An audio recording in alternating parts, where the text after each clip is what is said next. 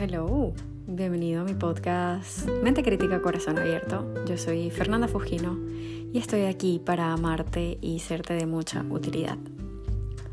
Hoy quiero compartir contigo una pregunta que siempre ha revoloteado mi cabeza y es ¿cuánto placer eres capaz de soportar sin sufrir? Hace unos meses hice un taller acerca del cultivo de la compasión donde hicimos una meditación y al finalizar cada uno compartía sus experiencias acerca de lo que habían sentido. Y yo compartí eh, mi asombro acerca de cuán esclava soy de mi sufrimiento. Y es que si te pones a pensar hay tanto sufrimiento innecesario, irreal, imaginado, que abruma pensar que vivimos en ese estado mental.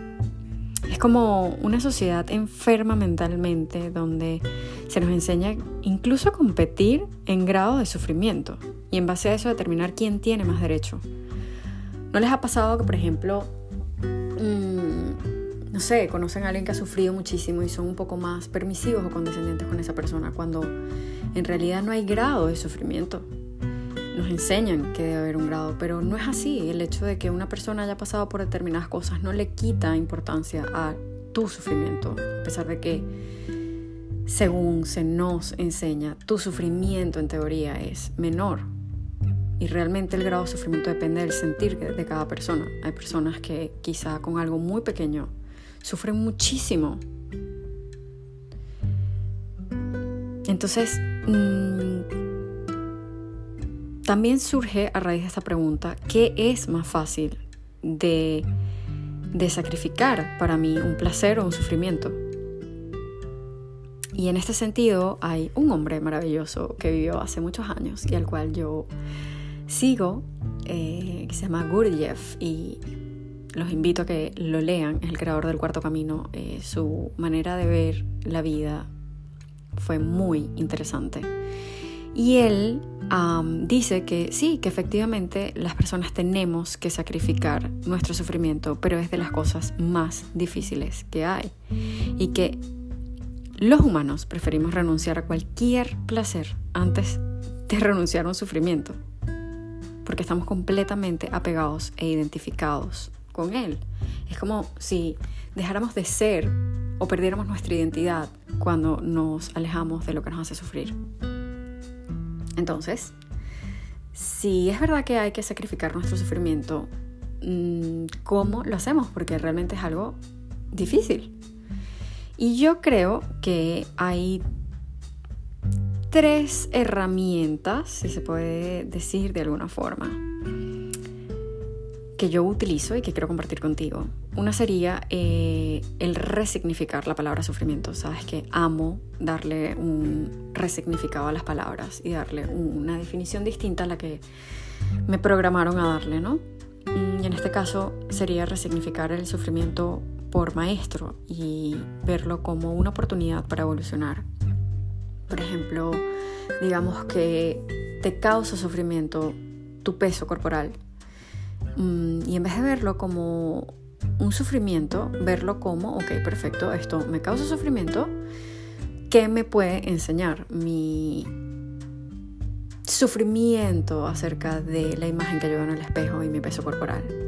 Quizá sea una oportunidad para no aceptarme tal cual soy, porque si no, no te causará sufrimiento, sino aceptar que estás en este punto y hacer algo para cambiarlo, ¿no? También otra manera de mirarlo sería analizando si comes realmente ah, desde la emoción para llenar tus vacíos o comes por instinto para alimentarte y nutrirte.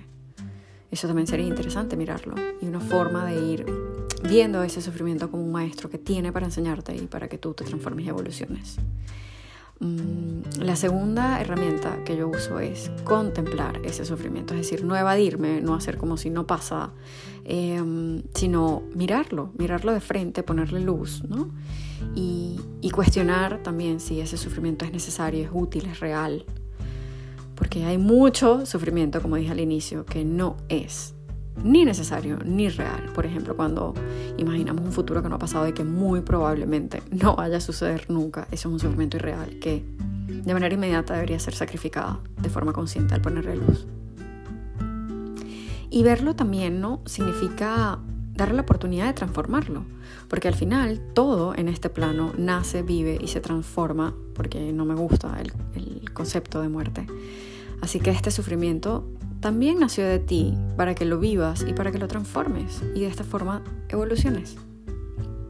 Y mi tercera y última herramienta sería, em, en el caso de que ese sufrimiento o ese maestro sea realmente un maestro obligado, es decir, no es un, un maestro innecesario o un maestro imaginado, sino realmente una situación que me puso la vida, como por ejemplo em, la pérdida de un familiar o eh, estar enfermo, por ejemplo.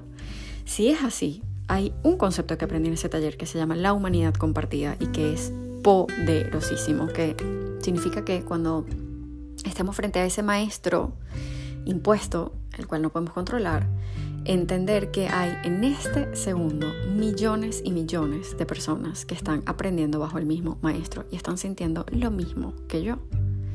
Y entonces en nuestras meditaciones o en nuestras prácticas de Tonglen, em, inhalar eh, nuestro sufrimiento y el de esas personas y exhalar enviando todo lo que consideramos que necesitan. Y lo sabemos muy bien porque somos nosotros quienes también lo estamos transitando es lo que llaman el sanador herido, que desde tu herida vas sanándote a ti, vas sanando a otro cuando comprendes que no estás solo, que somos uno.